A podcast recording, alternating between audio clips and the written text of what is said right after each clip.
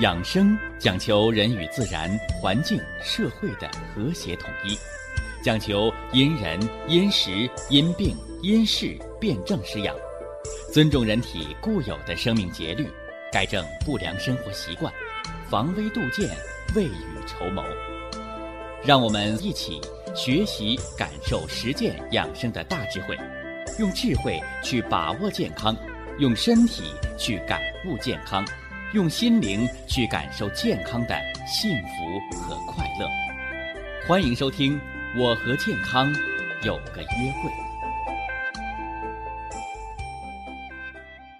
下面有请徐老师讲解博医文化的大智慧，让我们一同感受健康带给我们的快乐。好，下面有请徐老师。徐老师，您好。主持人好，听众朋友们，大家好。什么是心？心乃人的君主之官，藏的是什么？藏的是神明。是吧？你只有这个君主之官，你这个神明畅通了，你才能安和五脏。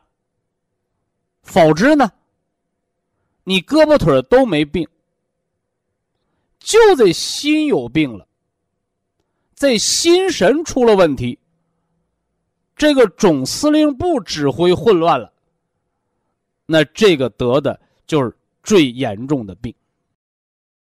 古代兵法有云：“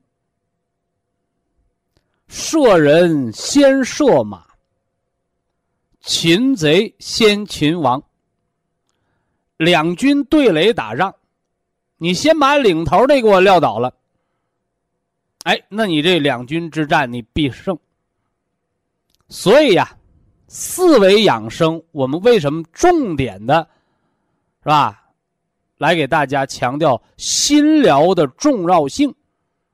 哎，只有把这心摆正了，我们正确的去认识健康，我们科学审慎的去评说养生，我们这个心神端正了，我们才能保证后边的这四维养生的后面的这。三维：食疗、体疗、医疗。这医疗当中，你是吃药啊，你还是吃保健品呢？是吧？你才能有正确科学的选择的角度，是这么个事项。那今天呢？今天我来给大家说说。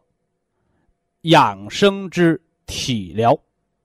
说这个体疗之前呢，给大家先分析两个名词儿，一个叫健康，一个叫身体。把这俩名词儿合起来，就是我们所有关注咱们健康评说节目的人，大家最最渴望。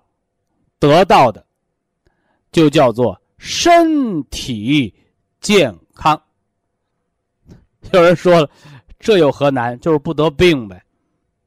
啊，此言差矣。我们是中国人，啊，我们是炎黄子孙，我们是有着悠悠，是吧？五千年历史的文化人。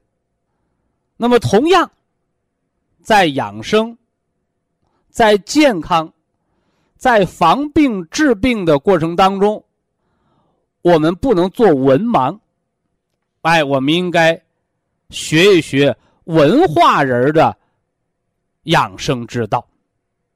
那么，文化啊，文以载道，这话叫融会贯通。哎，我们就得学习啊，汲取。取其精华，去其糟粕，辩证的去吸收它。我们今天呢，先来说说这“身体健康”这四个字，两个词，是吧？它文化层面的知识。咱别做表面文章啊。首先是身体，那好多人呢，活了大半辈子，甚至有的人得了病，吃了几十年药，治了几十年病，天天嚷嚷着要身体健康，要身体健康。你问他什么是身体，他不见得知道。哎，有的人说我知道，是吧？我胳膊腿就是身体，是不是啊？啊，我说那脑袋瓜子呢？啊，那也算身体，啊，凡是身上肉长的都算身体。你看，所以这个概念就很模糊。那什么是身体啊？哎，我们的新听众、新朋友，是吧？你要做记录了。啊，老听众呢，听了我几年、十几年节目的朋友，哎，你翻开您那个健康笔记，是吧？一目了然。什么是身呢？哎，这人呢就跟大树一样，那个树干、树根为身，树叶枝杈为体。所以呀，我们生活当中经常说抓根本，抓根本，根是树根，本是主干，这根本它就是身。而那个枝节呢，那树杈、树枝、树叶，那树梢，它就叫体。所以啊，我们在运动会的时候，你看，那就得走方队，是吧？我们小时候也都走过，是吧？发发展体育运动，增强人民体质，是吧？光体质够吗？是吧？跑步一口气儿能跑。十公里马拉松，但是呢，得抑郁症，老想跳楼，是不是啊？你说这人健康吗？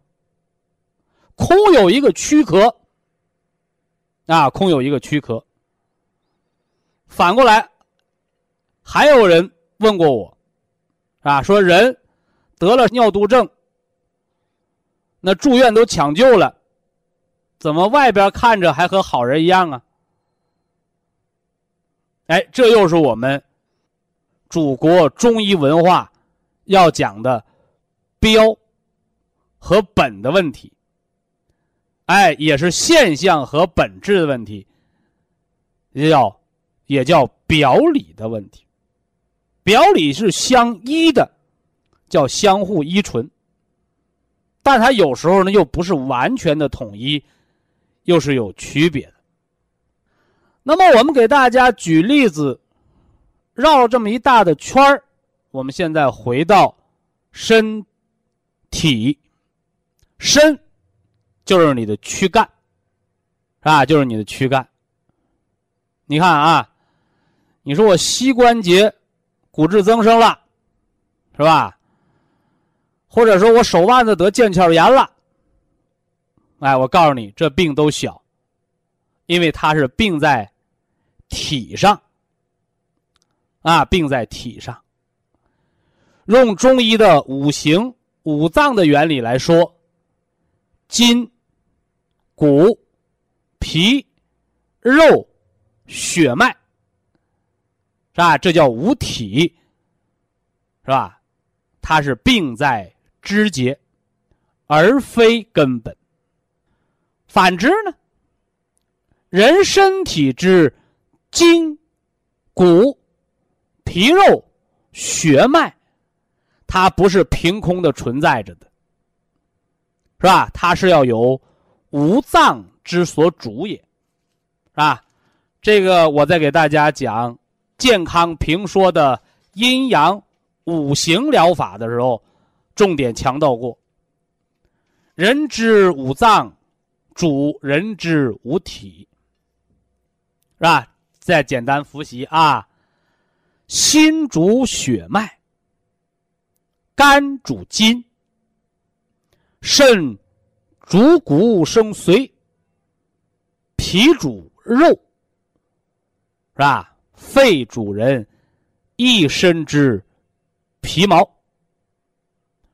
这是五脏和五体之间的相互的归属关联。所以刚才我给大家举了体上的病，啊，病在筋骨皮肉，是吧？你是外伤啊，是不是啊？哎，等等，你是跌扑啊，摔跟头啊。那么，何为五脏之病？哎，这就是你病在了什么呢？身上，而不是体上。这个身，它指的就是你的躯干五脏。哎，我们还要举例子，是吧？比如说，这个心脏，好多人得了冠心病、心梗、心绞痛。他说：“我没犯病的时候跟好人似的，一犯病就要命。”那我告诉你，这个比你那个腰椎间盘突出要严重的多。因为腰托它要不了命，而心梗却可以要了命。那么区别在什么？一个病在身上，是吧？就是我们的躯干，我们的内脏。一个病在体上，哎，筋骨皮肉，啊，这个大家把它区分开。那么还有吗？有，你像肝脏的硬化，肝脏内的脂肪堆积形成的脂肪肝，肺呢出现了肺大泡啊，肺气肿啊，是吧？那么脾呢，脾功亢进，贫血。是吧？脾功能的什么呢？减退，出现了什么呢？运化失失常。啊，那肾呢？那不用说了，尿酸高，是吧？哎，这些是五脏之病。啊，五脏之病。所以身和体，身是根本，体是枝节。那反过来，好多人说，那得了，以后我得病，我就一分为二的看，是身还是体？哎，这又犯错误了。啊，因为医学当中，它没有百分百的绝对。正所谓，阴中有阳，阳中有阴，身中有体，体中有身，身和体。它不是决裂开的，是吧？五脏主着五体。反过来呢，当我们的五体，是吧？筋骨皮肉有病的时候，它又提示我们，是不是我们身对体的濡养不够？所以养生者不可偏废。哎，这我们大家明白了。身与体的辩证的统一。说到这儿呢，还想说说大家现在的这个生活当中的一些观点，是吧？四十多岁了还在锻炼身体呢，啊，说是为了健康，但是其不知，却是在打着健康的旗号，在进行慢性自杀。啊，有的朋友说了。徐老师，有你说的那么严重吗？哎，所以呀，你要明白这里边的科学道理。身和体我们做了区别，那么我们就容易理解运和动之间的关系啊。我们一说运动，好多人认为我跑跑步啊，啊，跳跳绳啊，啊，游泳啊。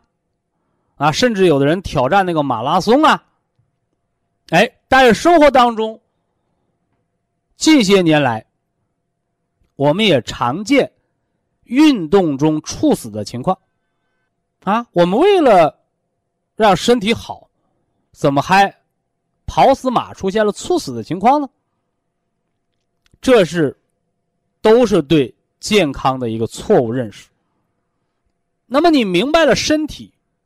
那么运和动，大家又要做深入了解。动，啊动，我们的脚它的位置变化就叫动。所以跑步、走路，你都是动，是不是？回过头来呢，哎，我们打球啊，是吧？我们好多老年人什么织毛衣、十字绣啊，小孩那做手工、画画啊，那个叫做，啊，叫做，动作，动作，动为脚在动，做为手在做。精细的活啊，那么运呢？是不是啊？运是什么呢？运是五脏在动啊，五脏在动。所以近些年来呀，这个养生的健身操，包括养生的广场舞，养生的方式方法啊，那是五花八门。但是不管有多少种养生方法，无外乎两个方面，一个是动练法，啊，你什么跳广场舞啊，是吧？刚才我们说的什么跑马拉松啊、竞走啊，这都叫动练法。那另外呢，传统的中医的气功养生，啊，什么叫评说？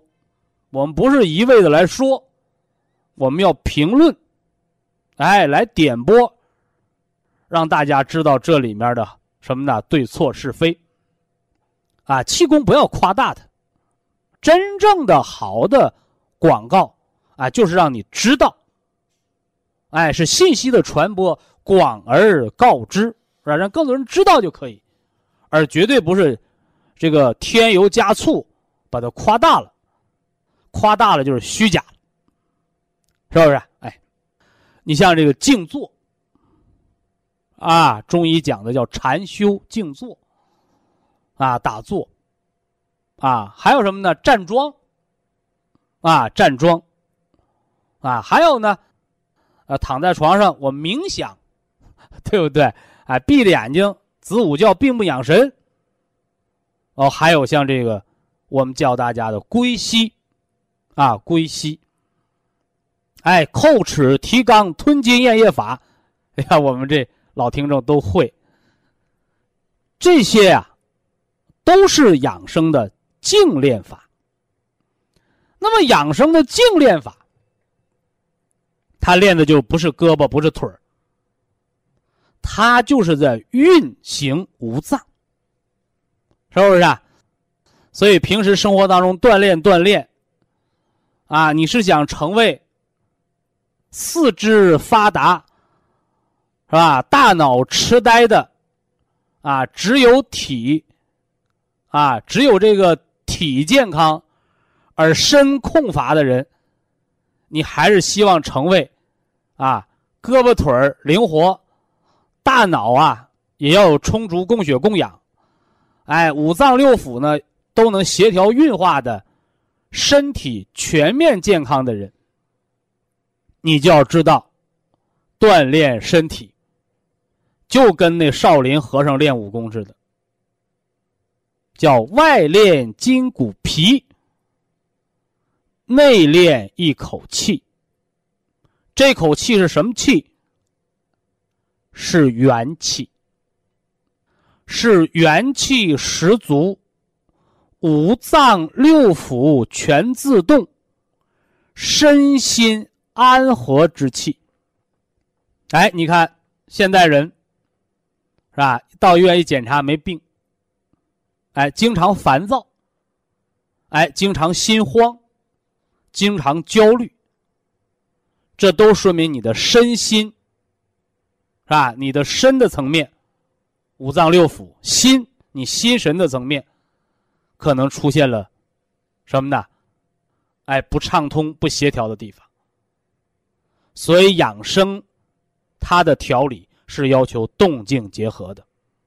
哎，这又给大家讲了两个字，是吧？运和动。哎，运是健康五脏，动是强化四肢，啊，强化筋骨、皮肉、血脉。以下是广告时间。博一堂温馨提示：保健品只能起到保健作用，辅助调养；保健品不能代替药物，药物不能当做保健品长期误服。给大家说了身和体的区别。身为根，为本，体为肢节，所以身体有主次，是吧？那病在胳膊腿上的病，那要不了命。中国老百姓的俗话说：“那离心大老远呢。”而病在腔子里的病，心肝脾肺肾，甚至于我们思想上，哎，人长时间的压抑而形成的抑郁，久而的焦虑形成的烦躁，而这些身心层面的疾病，则是容易伤及性命的。为什么呢？因为五脏为根本也。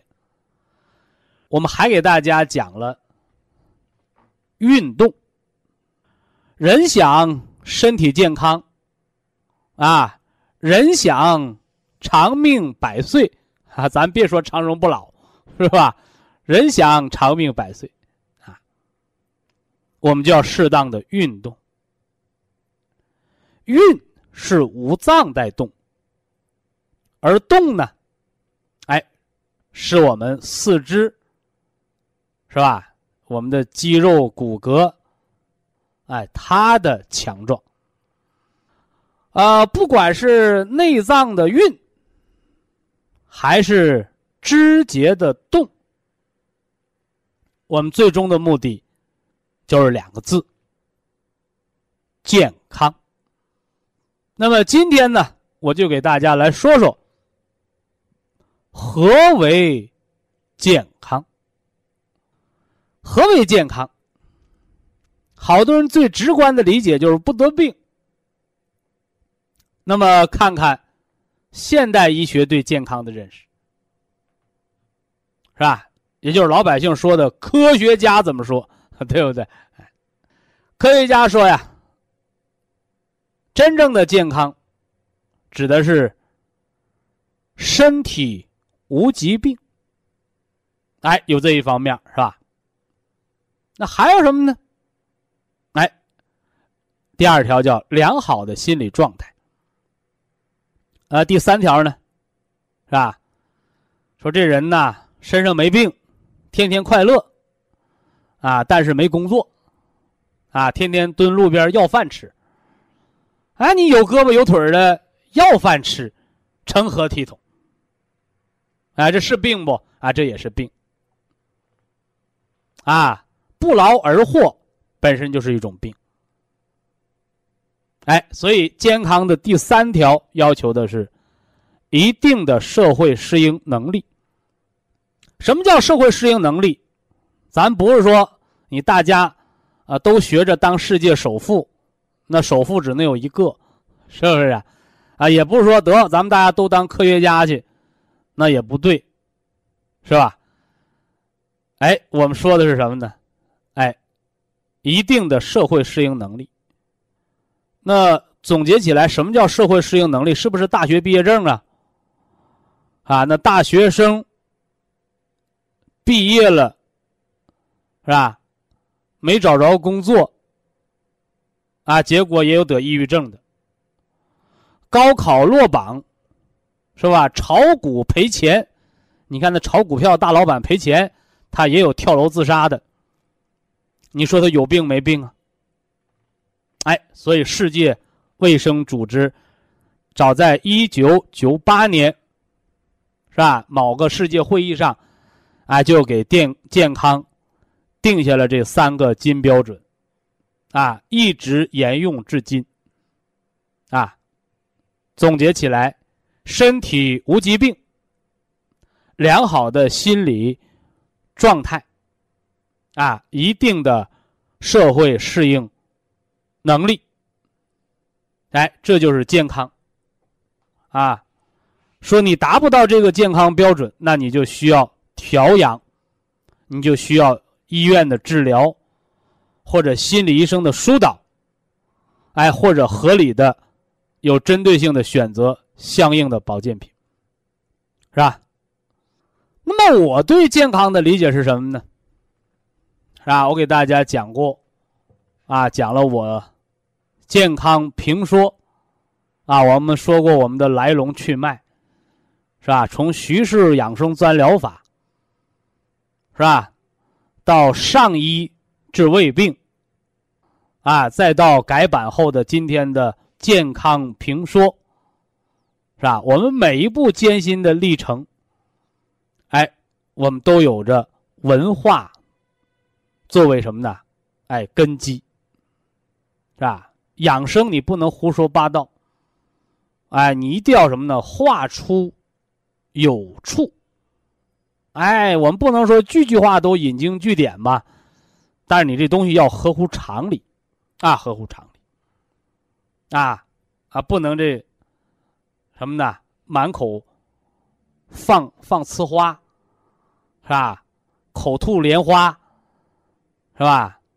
哎，你这个老说大话，说空话，唱喜歌，那不行。啊，不能脱离生活实际。那么，在我看来呀，健康无外乎五好。啊，很生活了，是吧？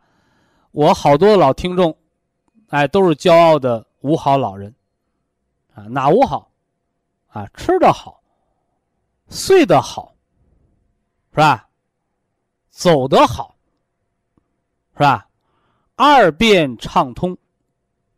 心情好，哎，这五好，是吧？我们不像这个医院，啊，你到医院看病，他给你看出来哪块有病，是吧？得做相应的检查。而从养生，从直观的、主观的感觉的角度来讲，哎，我们更粗犷的认识就是这五好。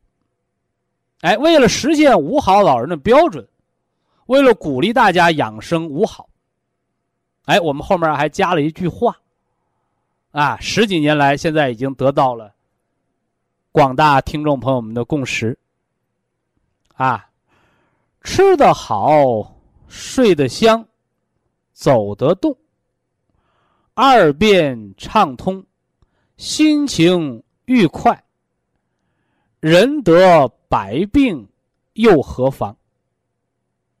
是不是啊？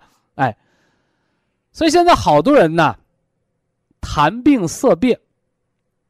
哎，幸好呢，现在，哎，国家医疗改革了，啊，老人家常说，我们不怕得病了，我们有医保，是吧？啊，有了医保，吃药住院都给你报销，不花钱了。啊，钱是不花了，开刀不疼了吗？吃药不苦了吗？药吃多了，吃错了，不中毒了吗？对不对？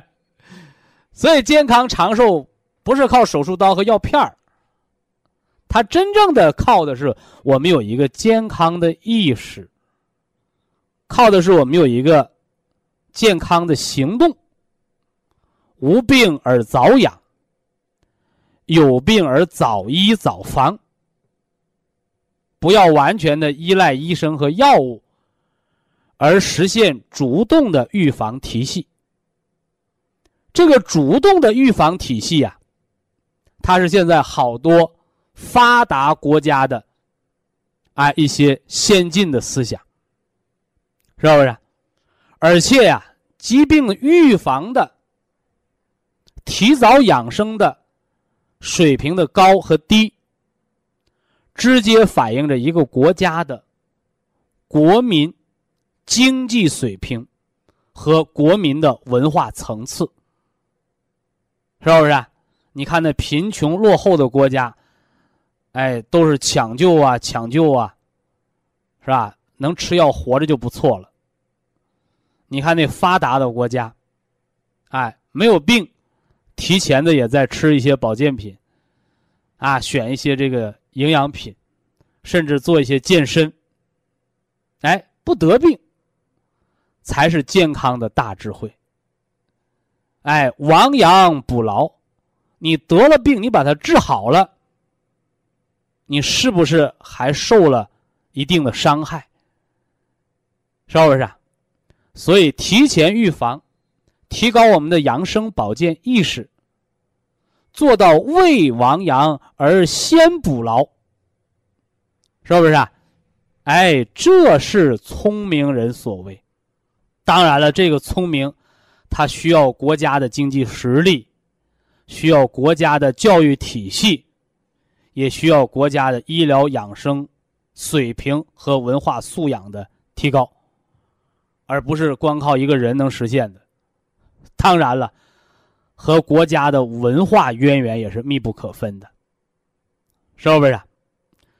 我们中国号称文明古国呀，我们真正的文明古国，不是说你有多少古董，关键是你文化的底蕴。那么从中国传统文化上来看，何为健康啊？啊，我刚才说了，世界卫生组织的科学的现代化的健康标准，是吧？我们生活化，是吧？很贴心、很人性化的健康的养生标准。那我们老祖宗怎么看健康呢？哎，大家要做笔记了啊！何为健康？气血。充足有力为健，经络畅通顺达为康。我说的有点快，是吧？虽然我是咬着文嚼着字儿，一字一音的慢慢的读，但是很多人还是说太快没记住。嘿嘿，那这我就不客气了啊。但凡你认为我说的快的都是没文化的，因为我说的这些都是中国传统文化对健康的认识。哎，所以文化文化不是说你上了多少学、读过多少书，啊，人只有博学，啊，博才百家之长啊，哎，你学的知识多了，你把它融会贯通。融到你的血液当中，你能使用它，变成你的知识才叫化。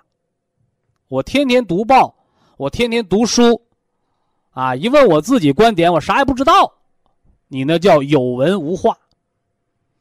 所以文化文化，啊，文以载道，化长，这个化讲究的是融会贯通的运用。好了啊，既然刚才读的快，下面再慢慢来一遍。何为健康？气血充足有力为健，经络通畅顺达为康。说我们只这么咬文嚼字的理解，是不是太肤浅了？那么好，下面我们就入木三分的去认识。我们的老祖宗眼睛里边的健康，天行健，君子以自强不息。你看，这是这是易经里的话，是不是啊？哎，了不得！天行健，你看那星球运转，周而复始不停，不知道疲累。你看它健不健？啊，它很矫健。哎，所以健，健康健康，健指的就是有力，健步如飞，是吧？所以呀，我们常说健康健康，那你到底是不健呢，还是不康啊？还是我低血压，天天没劲儿啊？我不干活，天天都累呀，是吧？你看现在这个保健类的。食品比较多，是吧？我们早年给大家也都推荐过，是吧？吃什么让你有力？吃种子，吃细胞核。你包括现在比较流行的，是吧？吃草龙珠。啥叫草龙珠啊？《神农本草经》把葡萄称为草龙珠。常食可以令人身强体健，啊，身强体健，哎，走起路来特别轻快，哎，这就是健的表现。哎，我们常说的健康健康，你先问问你健不健，你再研究你康不康，哈哈。所以健就是气血很足，人很有力量。啊，所以说像低血压呀、贫血呀、腰椎间盘突出啊、脱肛啊、中气下陷，是不是啊？容易疲劳，是吧？视力减退，是吧？手脚无力，哎，畏寒怕冷，是吧？都是没有力量的表现，皆为不健。那何为不康啊？是吧？哎，我们以前关于这个康，我们听的最多的叫康庄大道。哎，有人就问过我说：“徐老师，这康庄在什么地界儿啊？是不是？啊，那康庄，呃，是不是世界首富的村庄啊？呃，这个在古汉语里啊，康，哎。”指的是五向通达，哎，四面八方，你看这康，除了四面通，它往天上还通，啊，不能钻地，哎，上、左右、前后，这个畅通，叫康。哎，那庄呢？哎，庄是六个方向的畅通，哎，上下都通，左右也畅通，啊，所以这康庄大道。那就是什么呢？哪儿都通，拦不住。所以呀，康什么是康？经络的畅通顺达。那说到了这个经络，我还得给大家解释解释经络的存在。两个穴位之间，是吧？经络电流电阻特别低，电流特别畅通。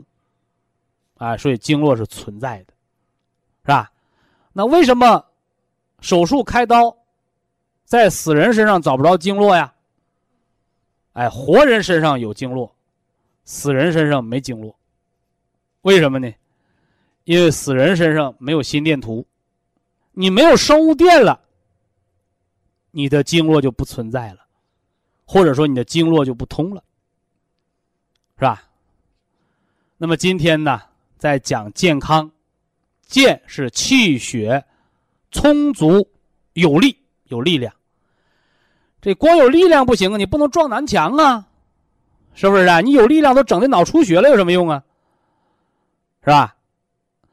你得让它畅通，哎，你得让它顺达，啊，你气血老逆行，那不麻烦了吗？是吧？哎，你这车开得快，你逆行，那你说你不重大交通事故吗？那了得了吗？哎，所以经络者，你看，新听众又要做记录啊！你听我的节目就有这么好处，啊，你增加文化，是不是啊？文是知识，哎，化是运化、融会贯通、运用的能力啊。何为经络呀？经络，经者。气血的大的通道，弱者气血的小的通道。哎，你看，跟我们刚刚讲那树干、树根树枝树叶，哎，又是一样的。所以呀，好的中医不是说你读了多少部经典，一本没记住，而是你能够举一反三，啊。闻其一而知其二三，能够触类旁通，哎，这才是你学习中医的能力，是不是啊？你不是把老祖宗的书全都读完了，那不用读，电脑里都有。关键是你读一本书，你就能融会贯通，知道十本、百本书里边的概要知识，那了不得，啊，那了不得啊！经者气血大的通道。这弱者气血小的通道，是吧？大通道也知道了，小通道也知道了，这东西是干什么的呀？好，请做记录。经络者，内连五脏六腑，外络四肢百节，沟通上下。连通内外，决生死，调百病，不可不通。你看看，啊，我再给大家说一遍吧，是吧？经络者，内连五脏六腑，这叫内通。外络四肢百节，这叫外通；沟通上下，哎，这叫上下通。啊，哎呀，我老上火，脚丫子拔凉，那是你经络的上下没沟通好，是吧？哎呀，我这肚子里怕凉，手脚发烧，你看经络连通内外，这是内外通。几个通，是吧？经络畅通，经络畅通，几个通，啊！你想健康，你想康嘛？啊，你康，你就得四个通了，哎，内通外通，上下通，内外通，哎，但是康指的是五通啊，哎，这第五通叫整体融会贯通。那么经络整体上融会贯通，它起到什么作用啊？往大了说，决生死。你看厉害不？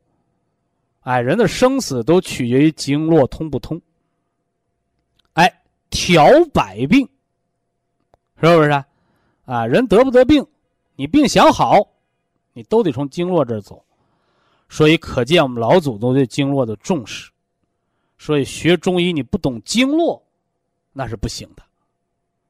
所以最后用一个双重否定句，来强调了经络对人生命的重要意义：不可不通。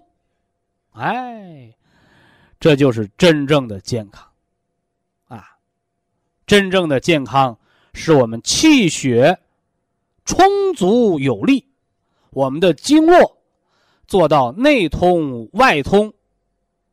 是吧？内外畅通，上下畅通，整体畅通，实现了五通，这就叫康也。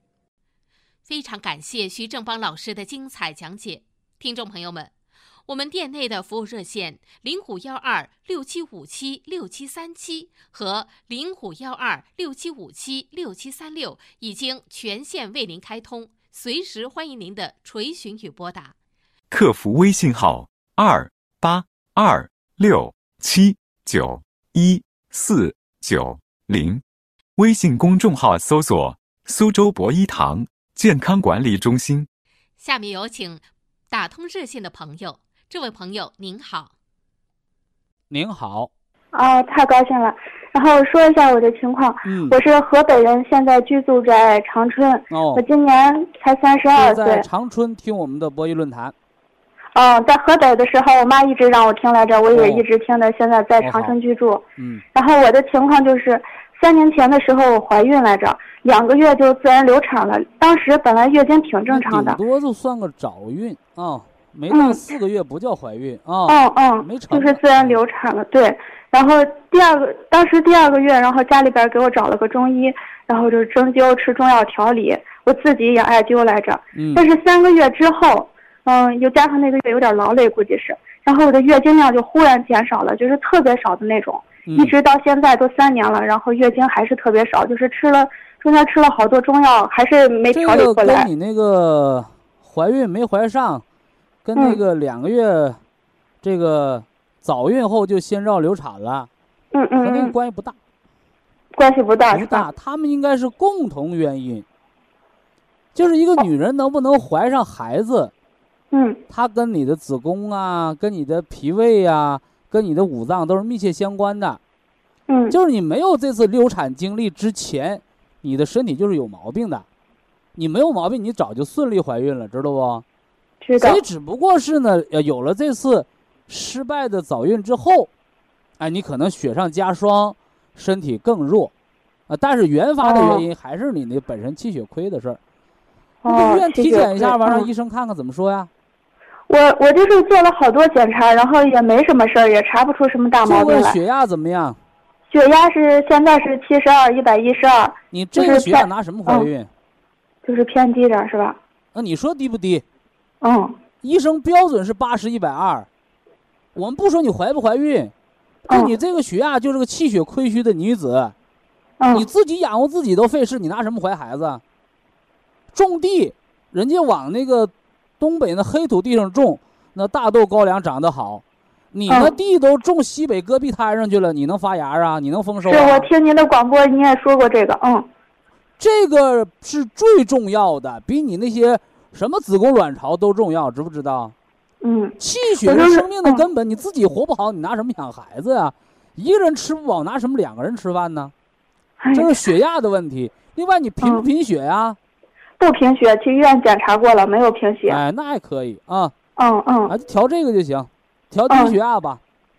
嗯嗯嗯，您给说说方。呃，调低血压呀，呃，吃咱们那个普通型的普参康，哦，普参康，我上个月从咱那个长春那个店里啊买了完了之后呢，嗯加上两粒的 Q 十。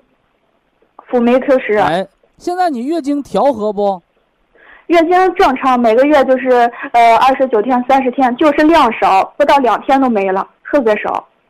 呃，那这个呢，吃什么呢？再加上个两包绿的，两包绿的，这是养肝血的；嗯，两包金的，就是黄色的那个是吧？金色的，对，这是调脾胃的。嗯嗯一这个一定要清楚啊，就是嗯女同志这个月经月经，你不要认为那我就吃点活血药或者我吃点止血方，不是那么简单的事儿。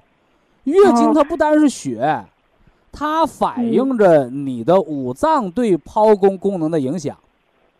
如果哦。月经不规律，崩漏者，崩者是月经低，月经大出血，漏者是月经一来来半个月滴沥不尽，我是这个是嗯脾的病。哦。而你这个情况不是，你这是月经规律，嗯说明嗯。那脾能掌管好，明白吧？嗯。哎，说这人呢，呃，家里啊不败家子儿，不浪费，但是呢还是揭不开锅，为什么呢？挣钱哦少，所以你哦这个月经规律说明脾能统血，明白不？嗯但是量少，量少归谁管？归仓库管。谁是仓库？肝呀，叫肝肝藏血。哦，所以说你不能熬夜，你不能锻炼，嗯你不能晚上看书。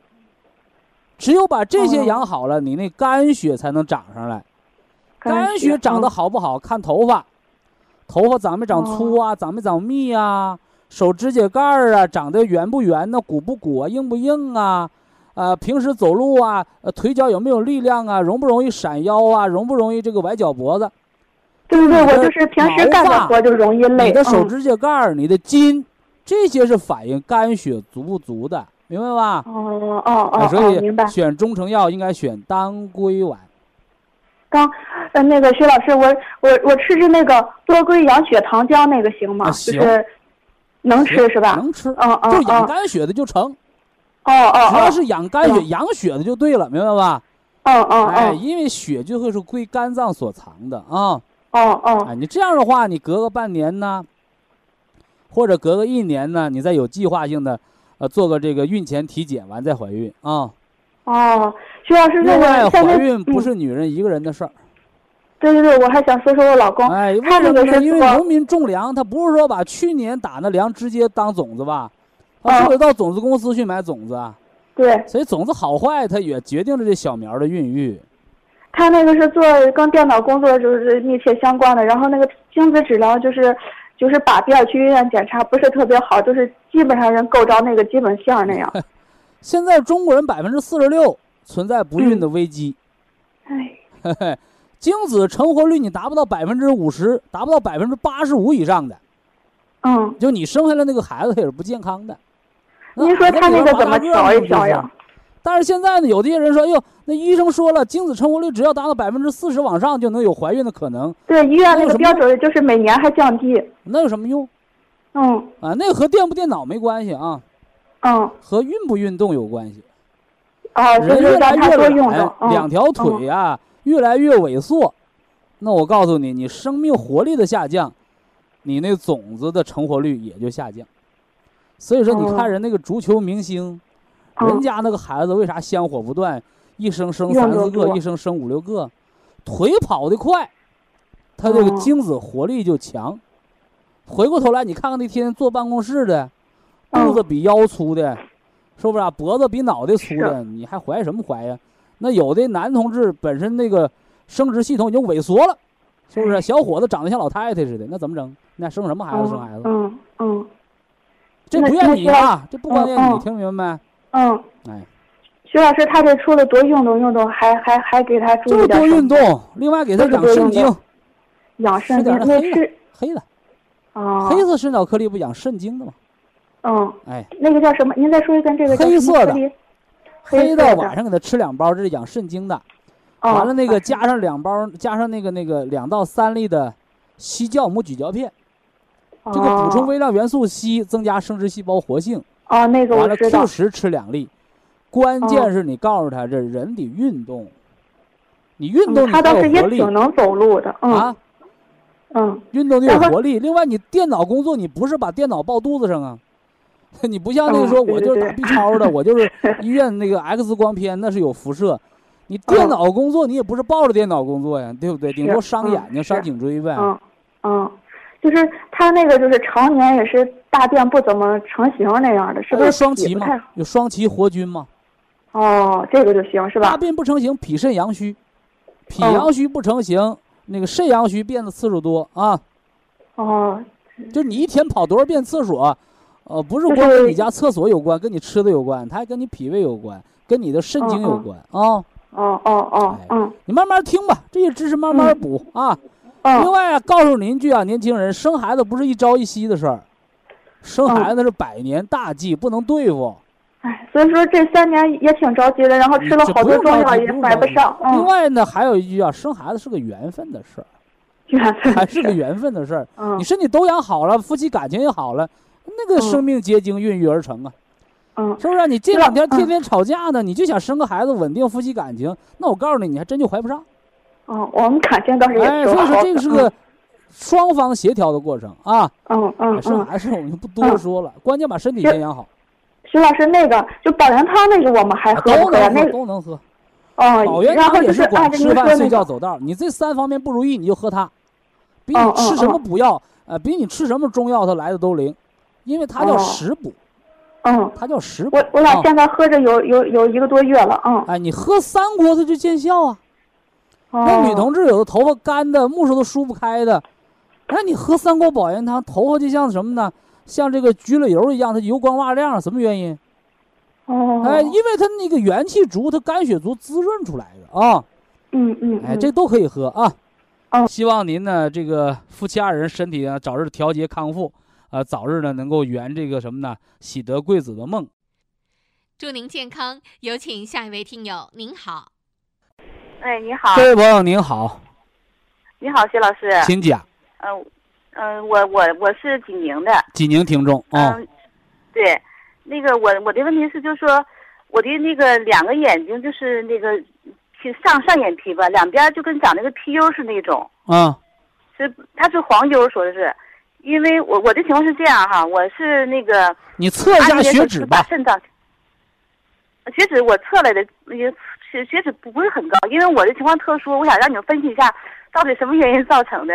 如果你是上眼泡肿，那个是肾功能不全来的；如果你是眼皮的皮里肉外长了黄的肉揪了，那就是血脂高的抑制现象。我是二十多年吧，是这样。我二十多年前就是把肾脏切除了，就左肾。你切不切？你要是没肾，你就活不了了。你肯定还留一个，你对不对？你听说谁谁没肾能活呀？透析的一停了，人不也就死掉了吗？而且就是我的，你那个黄油就是脂肪来的啊，和肾没关系。脂肪高。皮里肉外的黄揪就是油脂高来的，照镜子看眼珠上也有黄脂的条纹，三七银杏茶多酚胶囊就化你这个的啊。另外再附带检查看有没有脂肪肝，不就得了吗？啊。嗯，还还有一个事儿，我就说现在就是我的腰就经常就是现在就走路就就可疼，就不是疼酸那种感觉。那个是腰肌劳损，回家拿热盐敷啊。